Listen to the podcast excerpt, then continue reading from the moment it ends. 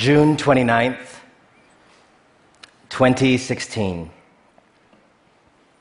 My dear fellow citizen, I write to you today, to you who have lost in this era. At this moment in our common life, when the world is full of breaking and spite and fear, I address this letter simply to you, even though we both know there are many of you behind this you, and many of me behind this I. I write to you because at present, this quaking world we share scares me. I gather it scares you too. Some of what we fear, uh, I suspect we fear in common. But much of what we fear seems to be each other. You fear the world I want to live in, and I fear your visions in turn. Do you know that feeling you get when you know it's going to storm before it storms? Do you also feel that now, fellow citizen? That malaise and worry that some who know feel reminds them of the 1930s. Perhaps you don't, because our fears of each other are not in sync. In this round, I sense that your fears of me, of the world that I have insisted is right for us both, has gathered over a generation. It took time for your fears to trigger my fears, not least because at first I never thought I needed to fear you. I heard you, but did not listen all these years when you said that this amazing new world wasn't amazing for you, for many of you across the industrialized world. That the open, liquid world I relished of people and goods and technologies flowing freely, going where they pleased globally, was not for you an emancipation I have walked through your towns, and while looking, failed to see. I did notice in Stephenville, Texas, that the town square was dominated by one lawyer's office after another because of all the people rotating in and out of prison. I did notice the barren shops in Wagner, South Dakota, and the VFW gathering hall that stood in mockery of a community's dream to endure. I did notice at the Lancaster, Pennsylvania Walmart that far too many people in their 20s and 30s looked a decade or two from death, with patchy, flared up skin and thinning, stringy hair and browning, ground down teeth and a lostness in their eyes. I did notice that the young people I encountered in Paris, in Florence, in Barcelona had degrees, but no place to take them. Living on internships well into their 30s, their lives prevented from launching because of an economy that creates wealth just not jobs. I did notice the news about those parts of London becoming ghost quarters, where the global super rich turn fishy money into empty apartments and price lifelong residents of a city, young couples starting out out of their own home. And I heard that the fabric of your life was tearing You used to be able to count on work, and now you couldn't. You used to be able to nourish your children and guarantee that they would climb a little bit further in life than you had, and now you couldn't. You used to be made to feel dignity in your work, and now you didn't. It used to be normal for people like you to own a home, and now it wasn't. I cannot say I didn't know these things, but I was distracted, creating a future in which we could live on Mars, even as you struggled down here on Earth. I was distracted innovating immortality, even as many of you began to live shorter lives than your parents had. I heard all these things, but I didn't listen. I looked, but didn't see. I read, didn't understand. I paid attention only when you began to vote and shout and when you're voting and shouting, when the substance of it began to threaten me. I listened only when you moved toward shattering continental unions and electing vulgar demagogues. Only then did your pain become of interest to me. I know that feeling hurt is often prologue to dealing hurt. I wonder now if you would be less eager to deal it if I had stood with you when you merely felt it. I ask myself why I didn't stand with you then.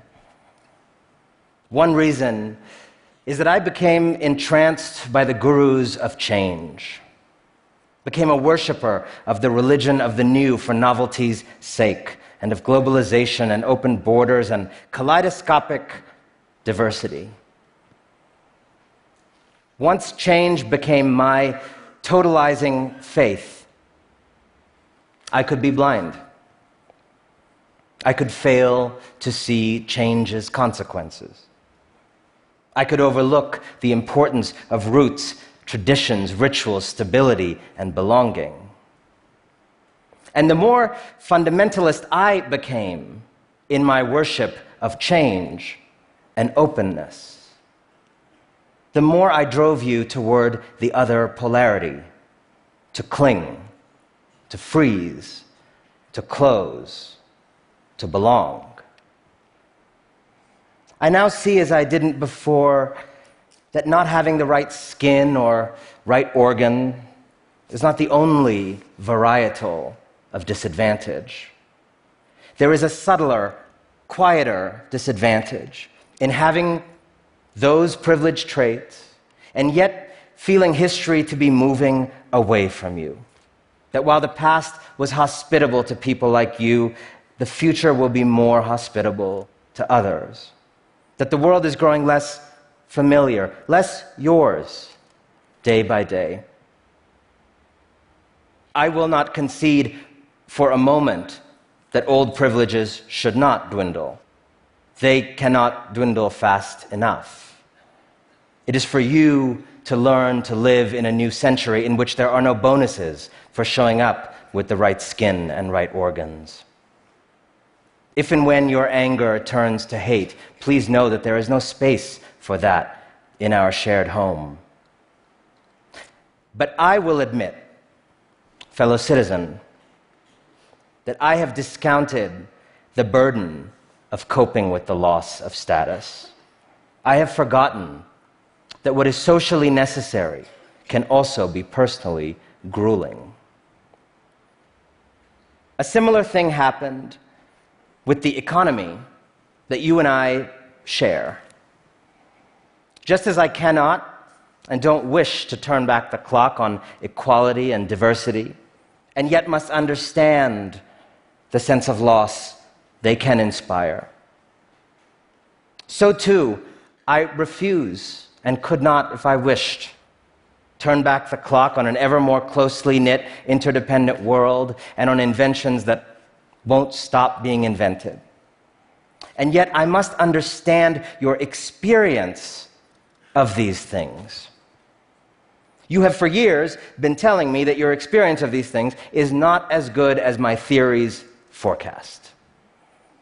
Yet before you could finish a complaining sentence about the difficulty of living with erratic hours, volatile pay, vanishing opportunities, about the pain of dropping your children off at 24 hour daycare to make your 3 a.m. shift, I shot back at you before you could finish your sentence my dogma about how what you were actually experiencing was flexibility and freedom. Language is one of the only things that we truly share.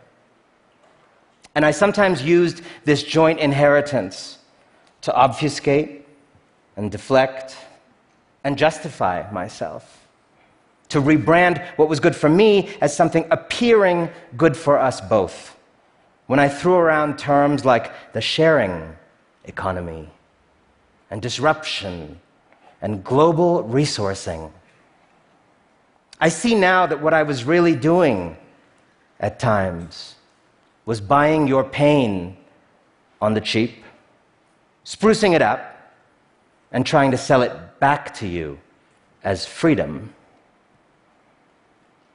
I have wanted to believe and wanted you to believe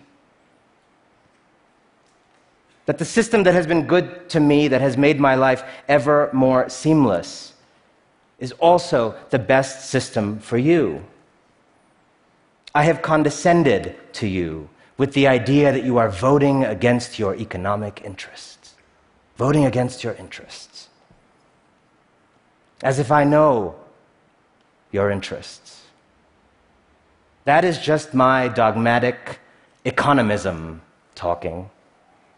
I have a weakness for treating people's economic interests as their only interests, ignoring things like belonging and pride and the desire to send a message to those who ignore you.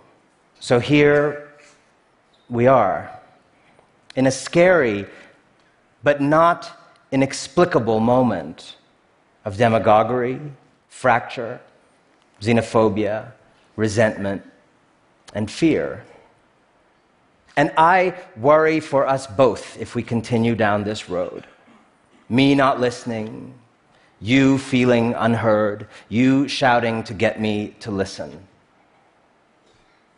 I worry when each of us is seduced by visions of the future that have no place for the other. If this goes on, if this goes on, there may be blood. There are already hints of this blood in the newspaper every day. There may be roundups, raids, deportations, camps, secessions. And no, I do not think that I exaggerate. There may be even talk of war in places that were certain they were done with it. There is always the hope of redemption but it will not be a cheap, shallow redemption that comes through blather about us all being in it together. This will take more. It will take accepting that we both made choices to be here. We create our others as parents, as neighbors, as citizens. We witness and sometimes ignore each other into being. You were not born vengeful. I have some role in whatever thirst you now feel for revenge. And that thirst now tempts me to plot ever more elaborate escapes from our common life, from the schools and neighborhoods and airports and amusement parks that we used to share. We face, then, a problem not of these large impersonal forces, we face a problem of your and my relations. We chose ways of relating to each other that got us here. We can choose ways of relating that get us out. But there are things we might have to let go of, fellow citizen, starting with our own cherished versions of reality. Imagine if you let go of fantasies of a society purged of these or those people. Imagine if I let go of my habit of saving the world behind your back, of deliberating on the future of your work, your food, your schools, in places where you couldn't get past security. We can do this only if we first accept that we have neglected each other. If there is hope to summon this ominous hour, it is this. We have for too long chased various shimmering dreams at the cost of attention to the foundational dream of each other. The dream of tending to each other, of unleashing each other's wonders, of moving through history together.